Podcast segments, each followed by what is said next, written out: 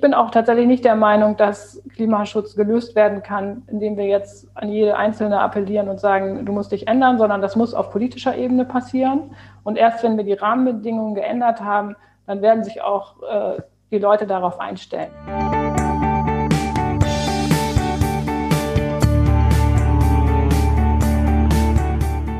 Ja, wir melden uns mit einer neuen Folge von Hochschulstimmen, dem Podcast für Lehre und Forschung der Hochschule Osnabrück. Ich bin Julia Grafenstein aus der Hochschulkommunikation und mein Kollege Carsten Morisse, Professor für Medieninformatik, ist mir heute aufgrund der aktuellen Situation wieder per Videokonferenz zugeschaltet. Hallo zu dir ins Homeoffice, Carsten. Hallo Julia. Ebenfalls online zugeschaltet aus Bremen, heutiger Gast Professor Dr. Anne Schierenbeck seit 2016 Professorin für Energiemanagement an unserem Campus in Lingen im Emsland, davor Verfahrens- und Produktionstechnik mit Schwerpunkt Umweltverfahrenstechnik studiert und 2002 hat sie mit einer Arbeit über industrielle Abwasserreinigung an der Universität, äh, Universität Bremen promoviert. Sie war als Energiereferentin für den Bund für Umwelt- und Naturschutz Deutschland, BUND, im Landesverband Bremen tätig und hat anschließend und ich glaube auch immer noch ein eigenes Ingenieurbüro mit dem Schwerpunkt Energiemanagement Hallo Anne, schön, dass du da bist. Hallo, guten Morgen Carsten, guten Morgen Julia. Ja, ich bin auch gespannt, wie das wird heute. Ja, Carsten hat ja gerade schon mal einen kurzen äh, Abriss deines äh, Werdegangs sozusagen gegeben und ich würde super gerne direkt mal ins Thema Klimaschutz reinspringen. Ähm, aktuell ist ja eigentlich Corona omnipräsent, aber im Grunde genommen brennt ja das Thema Klimaschutz genauso und vor Corona ist es ja durch die Fridays for Future Bewegung auch, ähm, ja, würde ich sagen, nochmal sehr gepusht worden. Und du selbst, Anne, wenn ich das richtig gelesen has, habe, hast 2009 bei der Klimakonferenz in Kopenhagen auch schon gegen den Klimawandel demonstriert. Warum liegt dir das Thema Klimaschutz so sehr am Herzen? Ja, ich ähm, habe 2001 äh, beim BUND angefangen und meine Motivation war ja schon immer, auch beim Wahl meines Studiums, das Thema Umweltschutz. Und ähm, dann bin ich quasi vom Wasser, Abwasser immer weiter Richtung Klima gekommen, weil das für mich immer wichtiger wurde. Äh, übers Energiesparen, Energiesparprojekte. Und man weiß es ja seit über 20 Jahren, also seit 20 Jahren beschäftige ich mich mit dem Klimaschutz, aber man weiß es eigentlich ja schon länger, dass mehr CO2 dazu führt, dass sich die Erde erwärmt. Und je mehr man in das Thema, je mehr ich in dieses Thema eingestiegen bin, desto mehr wurde mir die Dramatik klar und desto mehr hatte ich das Gefühl, ich muss auch etwas tun. Und äh, dann äh, habe ich 2008 beim BUND aufgehört und bin dann aber mit den äh, AktivistInnen damals nach Kopenhagen gefahren mit einem Bus und habe an der Demo teilgenommen. Hat nicht so viel bewirkt. Kopenhagen war eigentlich für uns damals eine Enttäuschung. Ähm, dass da eigentlich sehr wenig rausgekommen ist. Aber trotzdem ja irgendwie, ähm, also ne, scheint es dich auch immer getrieben zu haben, wirklich aktiv was zu tun und sich nicht nur mit dem Thema, sag ich mal, theoretisch zu beschäftigen, sondern wirklich auch ja aktiv zu versuchen, da was zu bewegen. Ja, also äh, ich habe alles Mögliche versucht. Also ähm, wir haben früher ich habe angefangen mit so Nutzerkampagnen. Wir haben Energiesparen an Schulen gemacht, äh, als ich bei dem beim BUND gearbeitet habe. Wir haben Pflegerinnen von Krankenhäusern informiert, wie sie zum Energiesparen beitragen können. Dann natürlich der ganze technische Teil, also Beratung von Unternehmen, von Institutionen, wie sie Energie einsparen können. Dann so ein bisschen auch die persönliche Energiewende. Also äh, ich versuche natürlich auch bei mir zu Hause das Haus zu dämmen, und die Heizung Richtung, richtig einzustellen. Ich bin nur mit dem Fahrrad unterwegs. Äh, ich fahre ähm, Zug, mit dem Zug in den Urlaub und fliege nicht. Bis hin zu dem auf die Straße gehen. Und ähm, ich habe mich dann ja auch politisch engagiert, war auch fünf Jahre Abgeordnete. Auch da war mein Thema Klimaschutz. Ich kann aber jetzt nicht sagen, welches von diesen ganzen Aktivitäten äh, es tatsächlich bringt. Also ich glaube, wir sind da ja immer noch nicht besonders erfolgreich und wir müssen uns noch was Neues ausdenken. Es ist ja auch super schwer, ähm, gerade so, ne, wenn du ansprichst, äh, wie kann ich Energie einsparen und so, also bei den Menschen was zu verändern, ja auch irgendwie eine Verhaltensänderung herbeizuführen. Ähm, ich glaube, da kann sich jeder an die eigene Nase packen. Das ist, äh, das sagt sich immer so leicht, aber es ist ja dann doch irgendwie ähm, schwer, schwerer umsetzbar, sagen wir mal so. Ja, also äh, sicherlich, äh, das weiß jede dass eine Änderung der eigenen Gewohnheit schwierig ist. Das ist eine große Herausforderung. Ich bin auch tatsächlich nicht der Meinung, dass Klimaschutz gelöst werden kann, indem wir jetzt an jede Einzelne appellieren und sagen, du musst dich ändern, sondern das muss auf politischer Ebene passieren. Und erst wenn wir die Rahmenbedingungen geändert haben, dann werden sich auch äh, die Leute darauf einstellen. Also wenn Benzin endlich teurer wird, äh, wenn das Parken in den Innenstädten verboten ist, dann werden die Leute natürlich darauf kommen, dass sie auch mit dem Fahrrad in die Stadt fahren können. Aber du hast eben gesagt, 2009 habt ihr noch nicht so viel bewegen können. Wie würdest du das denn heute einschätzen? Also jetzt haben wir dieses äh, Friday for Future äh, seit, ich glaube, seit äh, ja, längerer Zeit, seit über einem Jahr. Äh, sicherlich Corona-mäßig jetzt deutlich runtergefahren, aber ist da jetzt irgendwie was angekommen? Wie nimmst du das in deiner Wahrnehmung so wahr? Also ich finde es wahnsinnig toll, was die Jugendlichen da auf die Straße gebracht haben. Das ist ein Riesenerfolg. Und ähm, ich bin mir sicher, dass das was bewirkt hat. Äh, also auf jeden Fall in der öffentlichen Stimmung. Und ich finde, was auch sehr, sehr wertvoll war und ist, ist diese Zusammenarbeit mit den Scientists for Future, dass eben Wissenschaftlerinnen und Wissenschaftler sich hinter die Jugendlichen stellen und sagen, die haben recht. Ja, das sind keine Irren oder keine übertrieben motivierten Jugendlichen, äh, sondern das, was die fordern, ist eigentlich das, was wir schon seit 20 Jahren sagen. Das ist das, was passieren muss. Äh, und trotzdem ist es natürlich so, dass äh, die politischen Beschlüsse dahinter zurückbleiben. Und äh, wenn Frau Merkel hat dann mal bei einem Tag gesagt, ja, wir machen das, was politisch möglich ist, dann ist das natürlich nicht das, was die Jugendlichen sich wünschen oder was die Wissenschaft sagt, was eigentlich nötig wäre. Also das, der Weg ist noch nicht zu Ende gegangen. äh, wir, wir, kriegen jetzt einen CO2-Preis von 25 Euro auch das ist ja schon nachverhandelt zum nächsten Jahr. Und wir wissen aber, dass unsere Kinder dafür, für jede Tonne, die wir heute emittieren, zwischen 180 und 680 Euro zahlen müssen. Das heißt, im Prinzip ist es so, ich fliege heute günstig in Urlaub und äh, mein Sohn äh, zahlt das in 20 Jahren, meine Urlaubsreise, die ich heute mache. Und das ist schon eine gewisse Perversität, finde ich, und auch eine Ungerechtigkeit unserer nachfolgenden Generation gegenüber.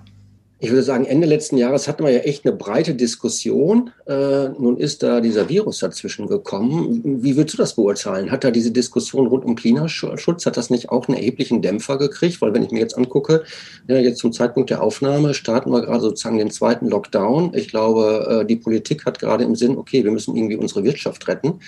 Und das, was du gerade sagtest, sozusagen die Maßnahmen, die vielleicht greifen, okay, wir müssen da äh, das teurer machen, das erhöhen, äh, das ist jetzt sozusagen mal so ein bisschen im Widerspruch, jetzt sozusagen gesamtgesellschaftlich. Wie würdest du das beurteilen? Äh, hat das, hat auch der Klimaschutz unter der Corona-Pandemie gelitten? Oder der Gedanke daran? Ja, das ist ambivalent, finde ich. Also mhm.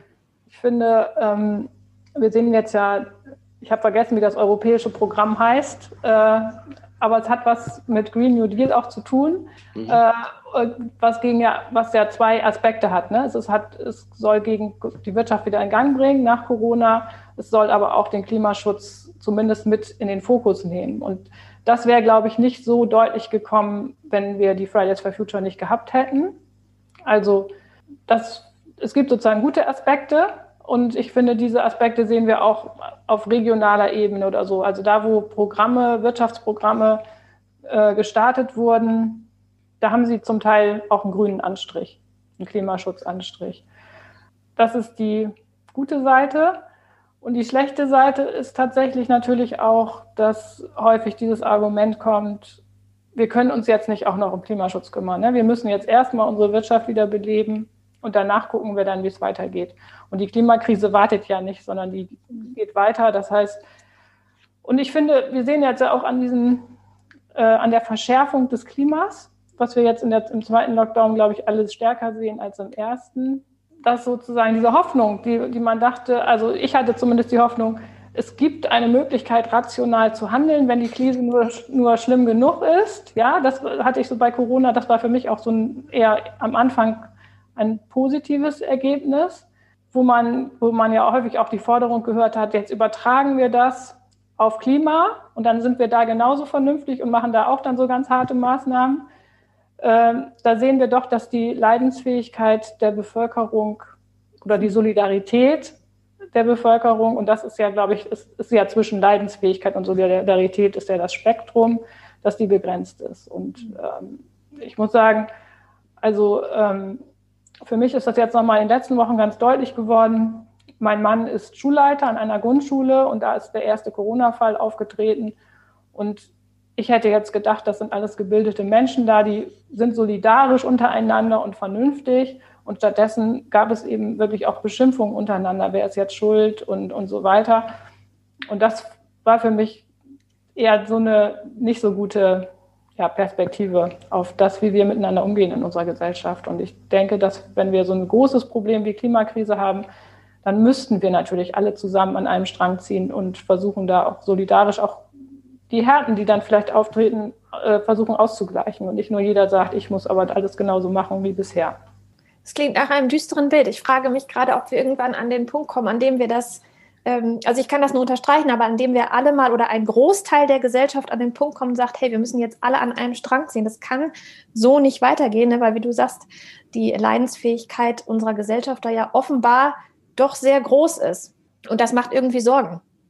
Ja, also äh, eine Freundin von mir ist Kindergärtnerin und wir wissen, alle wissen ja, dass Erzieherinnen nicht so gut bezahlt werden. Und sie sagte, da kam dann neulich äh, eine Mutter zu ihr in den Kindergarten und völlig erbost und sagte, das ist jetzt schon der vierte Urlaub, den ich dieses Jahr absagen muss.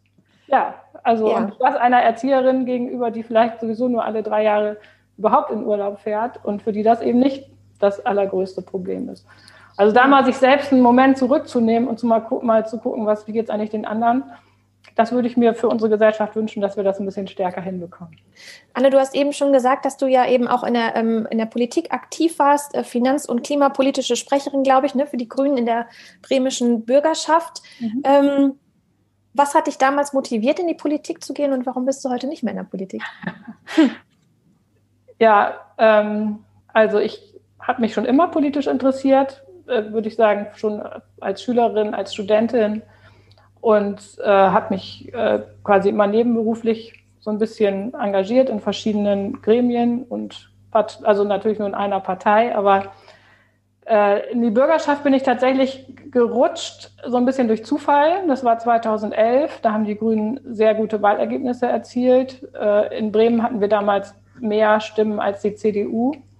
Und ähm, wir hatten damals auch gerade das Wahlrecht geändert, sodass wir über persönliche Stimmen bin ich dann letztendlich in die Bürgerschaft gekommen.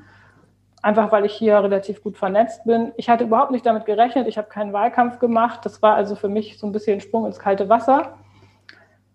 Und ja, dann habe ich das fünf Jahre lang gemacht ähm, und habe aber auch gemerkt, dass diese Art der Arbeit äh, nicht unbedingt das ist, was ich besonders gut kann. Also ich habe sehr schnell auch meine Grenzen festgestellt.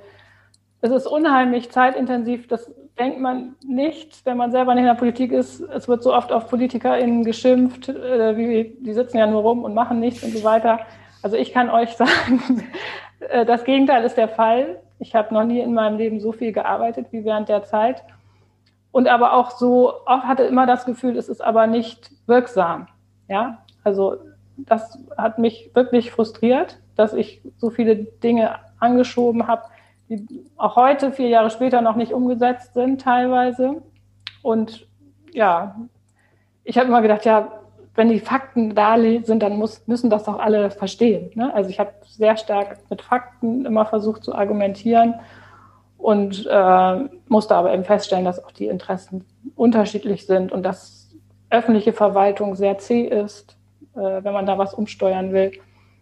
Genau, und so habe ich mich dann, äh, als ich äh, den Ruf bekommen, oder ich habe mich aus dieser Motivation auch, ich muss was anderes machen, beworben und war dann sehr froh, als ich den Ruf nach Lingen bekommen habe. Und jetzt bist du hier seit vier Jahren. genau. Und es ist super. Ich, also mich fragen ja viele, und bereust du es und so, und dann sage ich immer nein, auf keinen Fall. Äh, ich, mir macht das sehr viel Freude ich finde auch unseren Studiengang, ich arbeite im Masterstudiengang Energiewirtschaft, das ist für mich ein perfekter Studiengang. Also wenn ich das, wenn ich diese Möglichkeit früher gehabt hätte, das zu studieren, äh, das ist so toll, weil das eine Mischung ist. Also wir gucken halt nicht nur die Energietechnik an, äh, Das ist wichtig, das ist sozusagen die, sind so die Basics. Äh, das brauchen wir für die Energiewende, für Klimaschutz. Aber die Technik ist eigentlich auch schon da. Ne? Das heißt, wir, wir vermitteln den Studierenden das, was da ist, was die Möglichkeiten. Und dann äh, ist bei der Energiewende natürlich aber der ganze Bereich Politik entscheidend. Das heißt, wir sprechen auch über Energiepolitik, über die Rahmenbedingungen und die Wirtschaft nicht zu vergessen. Also äh, welche energiewirtschaftlichen Rahmenbedingungen gibt es? Und ich finde diese Bandbreite äh, fantastisch. Und wir kriegen jetzt auch, den Studiengang gibt es ja noch nicht so lange, aber wir haben jetzt schon ein paar Absolventinnen und Absolventen, die in verschiedensten äh, Unternehmen äh, oder auch im öffentlichen Bereich in der Energiewirtschaft tätig sind und die spiegeln uns auch zurück, dass sie das sehr gut gebrauchen können, was sie da bei uns in dem Master gelernt haben.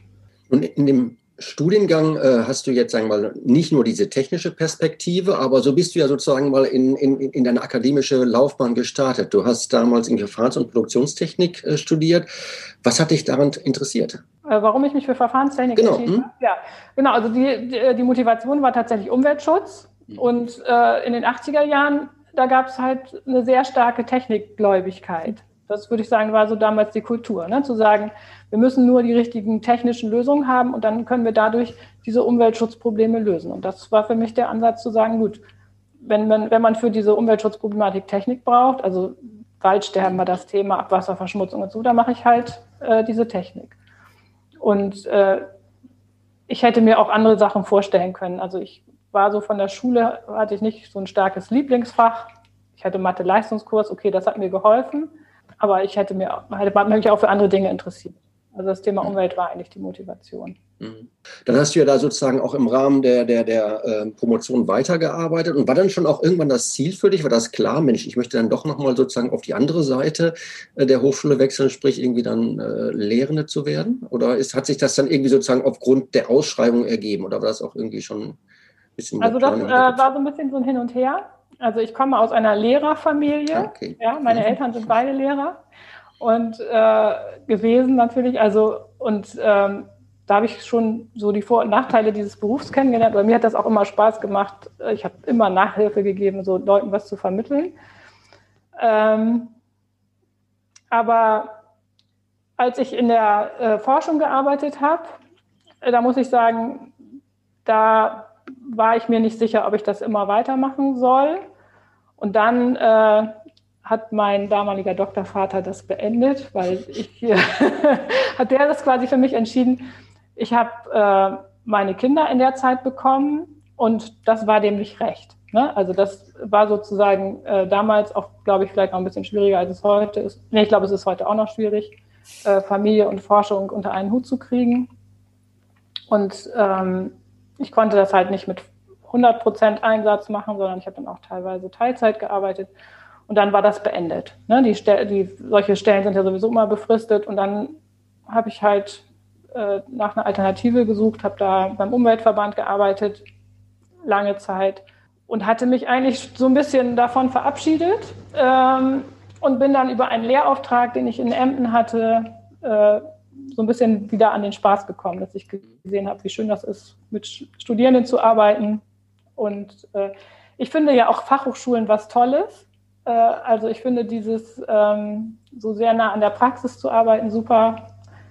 Und auch diesen Begriff angewandte Wissenschaften, das wird ja manchmal so, weicht das ja von der reinen Lehre ab. Ne? Wir forschen um des Forschens willen. Aber ich finde jetzt gerade in meinem Themenfeld ist das absolut adäquat. Also wir forschen, weil wir hinterher auch wollen, dass in der Praxis was umgesetzt wird. Und damit kann ich mich total gut identifizieren. Ja. Kannst du noch mal so ein paar konkrete Beispiele geben, ähm, was du mit deinen Studierenden in dem Studiengang machst? Also du hast schon so ein bisschen angerissen, ähm, ja, das natürlich auch politische Hintergründe, das ein bisschen technische, aber eben viel auch andere äh, Themen da sind. Gib uns da doch noch mal einen Einblick. Was machst du konkret mit deinen Studierenden? Also meine Professur ist ja Energiemanagement und ähm, das finde ich, also ich bin quasi, ich stehe so ein bisschen für die Nutzungsseite unseres Energiesystems.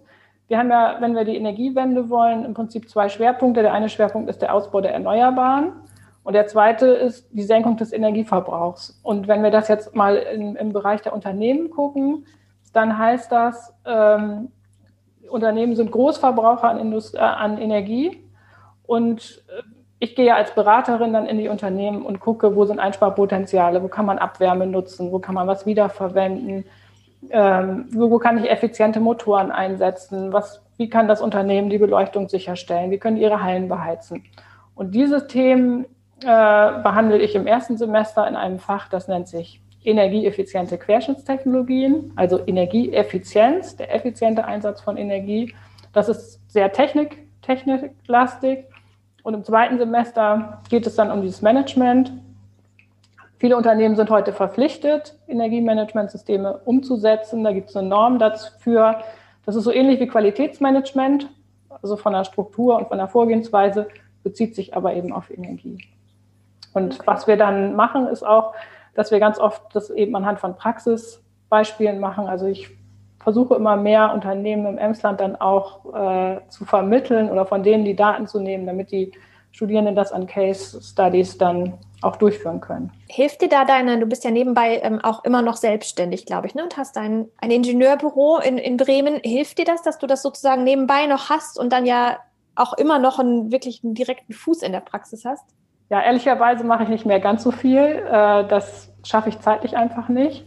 Ich habe aber noch so ein paar äh, alte Kunden, die jedes Jahr dann wieder ein Audit machen müssen oder wenn die eine neue Maßnahme machen, dann fragen die mich an.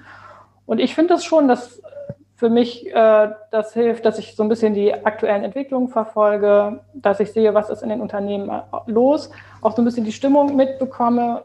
Ähm, was hilft eigentlich in einem Unternehmen, dass tatsächlich auch Dinge umgesetzt werden? Oder was sind die Hemmnisse, was sind die Hürden? Äh, wie kann ich da vorgehen? Ähm, und ich glaube, dass es für die Studierenden auch interessant ist, so ein paar Berichte aus der Praxis zu bekommen. Du hast gerade äh, von, von Case Studies gesprochen, Unternehmen benannt. So, mir kommt natürlich jetzt sofort in den Sinn, wir haben gerade äh, eine massive Veränderung in der Hochschule. Das wäre ja auch mal eine interessante Case Study, die Hochschule jetzt mal in den Blick zu nehmen. Was hat sich jetzt vor dem Hintergrund der Energieeffizienz oder des Energiemanagements eigentlich durch diese Corona-Pandemie ergeben? Ja, ich denke mal so, die Reisekosten sind runtergegangen, auch die Reisetätigkeiten sind runtergegangen, ja, sozusagen einsparen. Papierverbrauch ist auch gesunken. Ne? Papierverbrauch, so, auf der anderen Seite Stromkosten für das ganze Videostreaming, was wir irgendwie machen. Habt ihr das mal irgendwie betrachtet? Also äh, ich meine, tatsächlich haben wir ja ein Klimaschutzmanagement an der Hochschule, was auch richtig gut ist. Also da können wir, glaube ich, stolz sein, äh, auch im Vergleich zu anderen Hochschulen. Und ähm, das ist, hatte ja in den letzten Jahren vor allem das Thema Energie im Blick. Und das ist auch gut gelöst. Also wir haben ja viele erneuerbare Anlagen. Und in Lingen haben wir einen super modernen Campus. Wir nutzen Erdwärme zur Beheizung. Und ähm, wir haben äh, tatsächlich in einem Semester mal die Hochschule auch als Fall genommen fürs Energiemanagement. Und äh, eine Studentin hat das auf den Punkt gebracht. Die hat gesagt, das ist ja irre. Ich ver verbrauche ja mehr Strom an der Hochschule als privat. Also sie hat das dann pro Kopf ausgewertet, ja, wie hoch ist der Stromverbrauch pro Studierendem. Und da war der Stromverbrauch tatsächlich an der Hochschule höher. Und das, obwohl wir ja einen sehr modernen Campus haben. Und da haben die Studierenden auch Vorschläge erarbeitet, für die könnte man sicherlich heute auch noch mal was anwenden. Also Lüftungsanlagen bedarfsgerecht einstellen, wobei Lüftungsanlagen uns ja sehr helfen. Also wir wollen Lüftungsanlagen, ja, äh, wir wollen frische Luft in den Seminarräumen, aber es wäre eben gut, sie so zu steuern, dass sie dann laufen, wenn der Raum belegt ist und nicht rund um die Uhr. Äh, und das ist eben so ein typisches Effizienzthema. Ne? Da kann man, muss man einfach mal die Regelung, die es ja häufig schon gibt, richtig einstellen, dann auch kontrollieren, dass es läuft und dann kann man auch nochmal gucken, ob das auch Energie eingespart hat. Aber jetzt sozusagen die, die Pandemiesituation habt ihr noch nicht den Blick genommen. Also es wäre ja nochmal für mich, weil ich mich ja das Thema Digitalisierung der Hochschule interessiert, ja. wäre das natürlich nochmal vielleicht eine gute Argumentationshilfe. Dann zu sagen, okay, auch unter diesem Aspekt äh, macht es einfach auch Sinn, stärker in Richtung der, ich sag mal, Digitalisierung der Lehre zu gehen. Dann können wir vielleicht gleich nochmal drüber sprechen, über die Formate, die du vielleicht verwendest, aber äh, wäre vielleicht mal so. Ja, genau, also das, ähm, ich finde, dass, da müsste man vielleicht nochmal so ein bisschen gucken, wie rum man argumentiert. Also wenn wir jetzt sagen, ähm, wir sind alle zu Hause geblieben und das hat dem Klima geholfen, würde ich daraus trotzdem, glaube ich, nicht ableiten, wir müssen jetzt alle immer zu Hause bleiben. Das meine ich auch also nicht. Das meine ich, ich auch äh, glaube, dass der menschliche Kontakt äh, im Bildungssystem sehr, sehr wichtig ist und ich persönlich find, bin auch nicht so zufrieden damit, dass ich jetzt alles online mache. Aber ähm, natürlich zu gucken, äh, also das mal auszuwerten, äh, wie viel Energie brauchen wir, das, äh, da arbeiten gerade verschiedene Menschen dran. Das ist gar nicht so dramatisch. Also Videostream ist ja auch, glaube ich, hat einen höheren Energieverbrauch als jetzt eine Online-Vorlesung, eine Online-Meeting. Und wir sparen ja Reisen, Reisen ein. Äh, viele Studierende pendeln auch nach Lingen. Also das ist alleine auch schon ein erheblicher Energieverbrauch. Und ja, also äh, ich glaube, man müsste das noch so ein bisschen langfristiger denken. Also wenn wir über Gebäude nachdenken, gerade über Neubau, wie viel Quadratmeter brauchen wir äh, und wie kann man Räume intelligent nutzen und auch variabel nutzen. Und das wäre sicherlich eine ganz spannende Diskussion. Und das ist aber eben auch wieder ein sehr dickes Brett, weil wir natürlich da dann auch an Gewohnheiten und Ansprüche rangehen, die oder rangehen müssten, damit wir mit Leuten ins Gespräch kommen. Nimmst du diese also, Diskussion denn bei uns wahr? Weil es ist ein total spannender Punkt, äh, weil das ist genau ein Aspekt, habe ich diese Woche noch mit einem Kollegen gesprochen. Ja, wir sollen uns jetzt Gedanken machen zum Hörsaal der Zukunft. Ich denke auch, hallo, wir müssen uns mal langfristig Gedanken machen zu unseren Raumnutzungskonzepten. Ja. Das brauchen wir nicht für Räume. Wir brauchen da nicht noch weitere Technik nur drin. Ne? Ja, ja, das, also nein, ich nehme diese Diskussion äh, noch nicht so wahr, sondern ich, ich nehme ein sehr großes Anspruchsdenken wahr, äh, weil wir, also ich komme ja aus einem Haushaltsnotenlageland äh, und an der Uni in Bremen sind die Bedingungen nicht so schlecht, aber da, sagen wir, sie sind schlechter als in der Hochschule in Lingen. Und in Lingen ist es, wenn ich da hinkomme, ist es fantastisch. Nicht? Also wir haben schöne Büros und haben genug Platz und so weiter. Und ähm, es ist natürlich immer schwierig dann zu sagen, ja, wir reduzieren uns vielleicht. Also ich persönlich nutze ja mein Büro jetzt in Lingen zum Beispiel gar nicht. Äh, ansonsten hatte ich es immer drei bis vier Tage pro Woche genutzt. Und kann man dann so Leuten wie mir zumuten, zu sagen, vielleicht geht es auch zu zweit im Büro zu sitzen und vielleicht brauchst du nicht 16 Quadratmeter oder so viel habe ich, glaube ich, 12, keine Ahnung, aber äh, 11, ja, kann sein. Also vielleicht, also wäre das grundsätzlich möglich, mit weniger klarzukommen? Das ist ja die Frage. Und ähm, da, ich weiß nicht, wie man das vermittelt, keine Ahnung. Da müssen wir uns noch was Intelligentes ausdenken. Ja, nee, also ich nehme da auch noch nicht so die Diskussion wahr, aber genau die Punkte sehe ich auch, dass man sich jetzt echt nochmal grundsätzlicher losgelöst durch diese, durch diese Pandemie nochmal Gedanken macht, wie funktioniert eigentlich Hochschule in Zukunft. Ich glaube, alle drängen darauf, äh, auch wieder zurück in den Hörsaal zu gehen und ich bin echt gespannt, wie nachhaltig das, was wir jetzt hier aufgebaut haben, äh, was auch aus meiner Sicht erstmal uns überhaupt äh, das Leben gerettet hat als Hochschule, dass wir den Studierenden überhaupt die Möglichkeit zum Studium und auch dann in die Prüfung zu absolvieren, das hat, glaube ich, schon ganz gut funktioniert. Aber wie nachhaltig das Ganze ist, da bin ich echt gespannt. Ja, ja. Und ähm, schauen wir mal.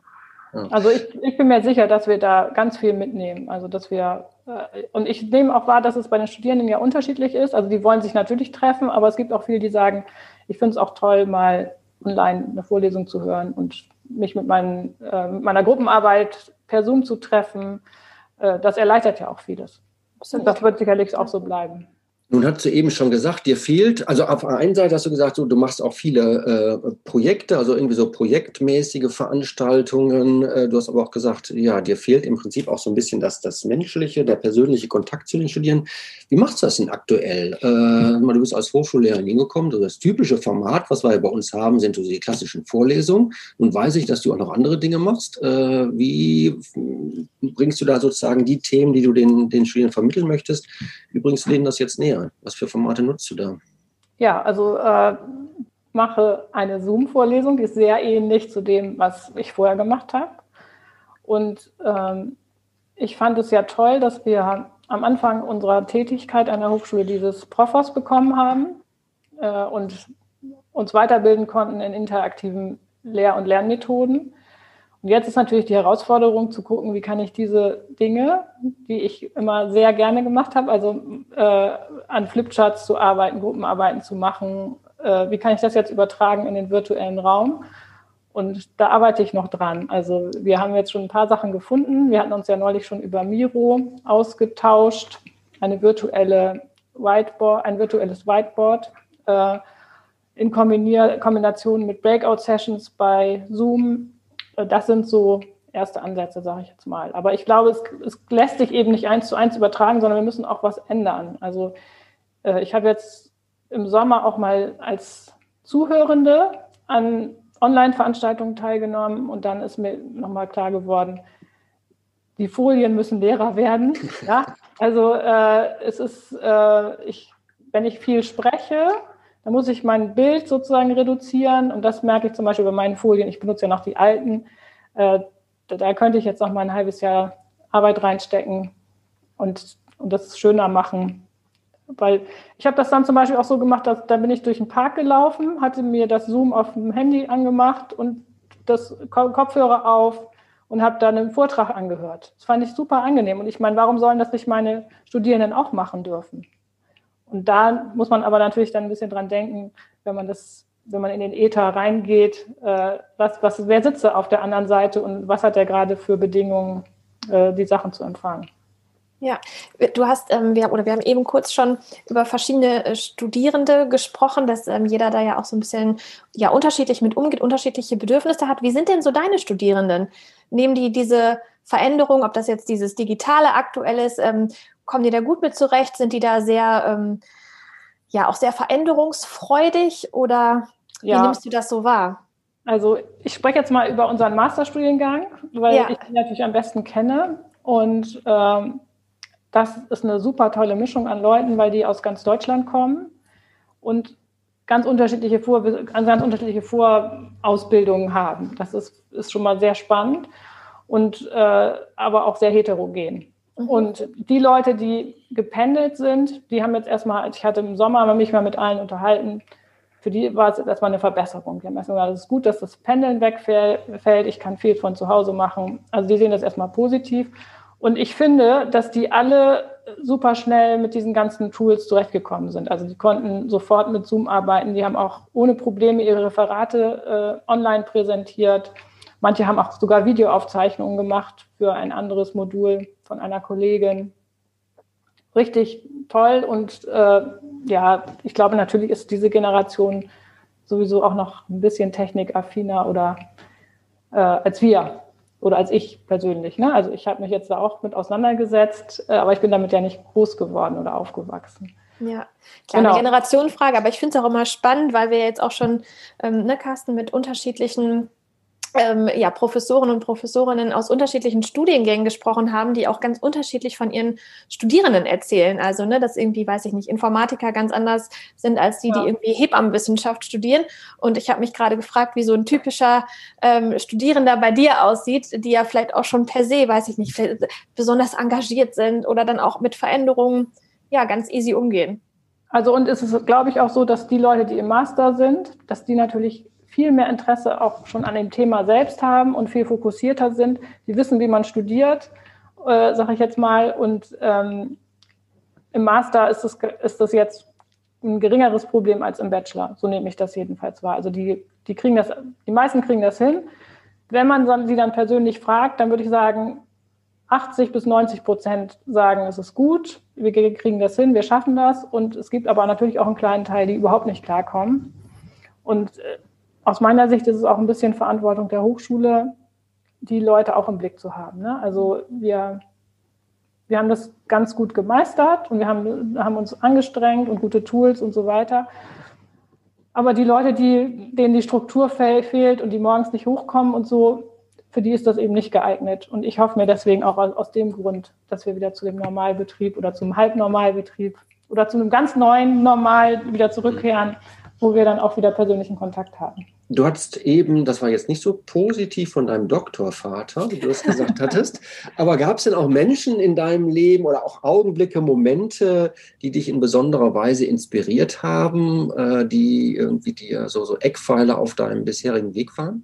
Ja, also ich äh, will die, ähm, ich möchte über meinen Doktorvater nicht schlecht reden, vor allem der lebt gar nicht mehr, das wäre jetzt ja ganz schlimm, ähm, sondern ich denke, das es war eher eine Aus, also es ist ja ein Ausdruck auch der äh, Rahmenbedingungen. Ne? Wie, kann, wie kann ich sozusagen Familienfreundlichkeit äh, gestalten, wenn ich selber unter dem Druck stehe, dass alle Stellen drittmittelfinanziert sind, dass da bestimmte Umfänge drinstehen, die geleistet werden müssen und so weiter. Also das will ich jetzt gar nicht ihm persönlich anlasten, sondern ich würde eher sagen, das sind eher die Strukturen in, in dem Wissenschaftssystem, die nicht besonders familienfreundlich sind und äh, oder waren. Das hat sich vielleicht auch ein bisschen verändert. Nee, also ich äh, habe auch eine gute Erinnerung an die Zeit äh, an der Uni nach dem Studium Und damals, Anfang der 90er Jahre, war der Ingenieurarbeitsmarkt ja auch äh, schwieriger als heute. Also wobei jetzt wird es vielleicht wieder ein bisschen schwieriger, aber bei unseren Absolventinnen und Absolventen war es in den letzten Jahren immer so, egal ob Bachelor oder Master, die haben fast alle einen Job gekriegt. Oder die, die ich kenne, haben eigentlich alle einen Job gekriegt äh, und äh, auch ziemlich schnell, ohne große Schwierigkeiten. Und als wir damals fertig wurden, Anfang der 90er Jahre, da war das schwierig äh, mit den Stellen als Ingenieurin oder als Ingenieur. Und damals sind sehr viele von meinen Mitstudierenden an der Uni geblieben und haben erstmal noch äh, drei Jahre oder fünf Jahre in der Forschung gearbeitet. Das war also so ein bisschen die Motivation, auch überhaupt erstmal eine Stelle zu haben. Und dann ist es ja eine tolle Zeit, sozusagen sich drei oder fünf Jahre mit einem Thema intensiv auseinanderzusetzen, nur junge Kolleginnen und Kollegen zu haben, die alle in der gleichen Lebenssituation sind, auch, äh, auch viel nebenher gemeinsam zu unternehmen.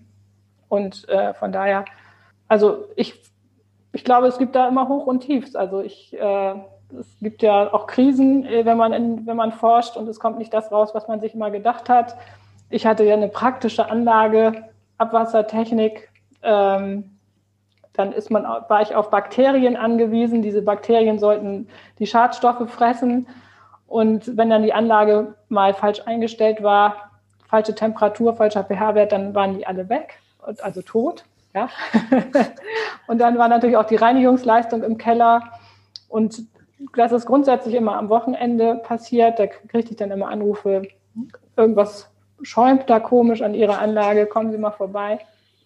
Das waren so ein bisschen die, die Krisen, aber ähm, trotzdem war das auch unheimlich spannend und hat unheimlich viel Spaß gemacht. Dann hatte ich also auch so ein bisschen dann die, die Community der jungen Wissenschaftler da auch inspiriert, äh, da sozusagen an der Universität dann diese Zeit halt zu verbringen. Ja, natürlich, genau. Ja, also wir hatten ein gutes Team und äh, viel Austausch. Das ist, glaube ich, etwas, was, was an der Uni besser ist als an der Fachhochschule, dass es einen Mittelbau gibt mhm. und dass dieser Mittelbau auch nicht ganz klein ist. Ne? Also bei uns ist es ja so, wir haben dann vielleicht mal eine Mitarbeiterin oder zwei Mitarbeiter über irgendein Forschungsprojekt äh, und die sind sehr also gerade jetzt finde ich es schwierig für die. Ähm, da fehlt auch so ein bisschen so ein Austausch. Weil, also ich habe am meisten eigentlich gelernt aus, diesem, aus den Diskussionen mit den Kolleginnen und Kollegen, dass ich dann mein Problem dargestellt habe und die haben dann Fragen gestellt und aus diesen Diskussionen ergibt sich dann vielleicht auch eine Lösung oder eine, zumindest eine neue Idee. Und ähm, wenn wir so Mini-Teams haben hier, dann ist es, glaube ich, schwieriger. Es ist vielleicht in Osnabrück auch nochmal wieder besser als in Lingen, weil ihr mehr Leute seid. Ähm, also wir in Lingen äh, das ist sehr überschaubar. Im Moment sind ja sowieso die meisten im Homeoffice und wir versuchen dann über Zoom auch da unseren Austausch herzustellen. Aber das äh, sehe ich auch noch ein bisschen als ausbaufähig da. Das müssen wir noch ein bisschen besser hinkriegen. Und so mit Blick in dein äh, Bücherregal, gibt es da irgendwas, äh, was du unseren Hörerinnen und Hörern empfehlen könntest, was man unbedingt gelesen haben muss oder von mir ist auch ein Film, den man unbedingt mal gesehen haben muss?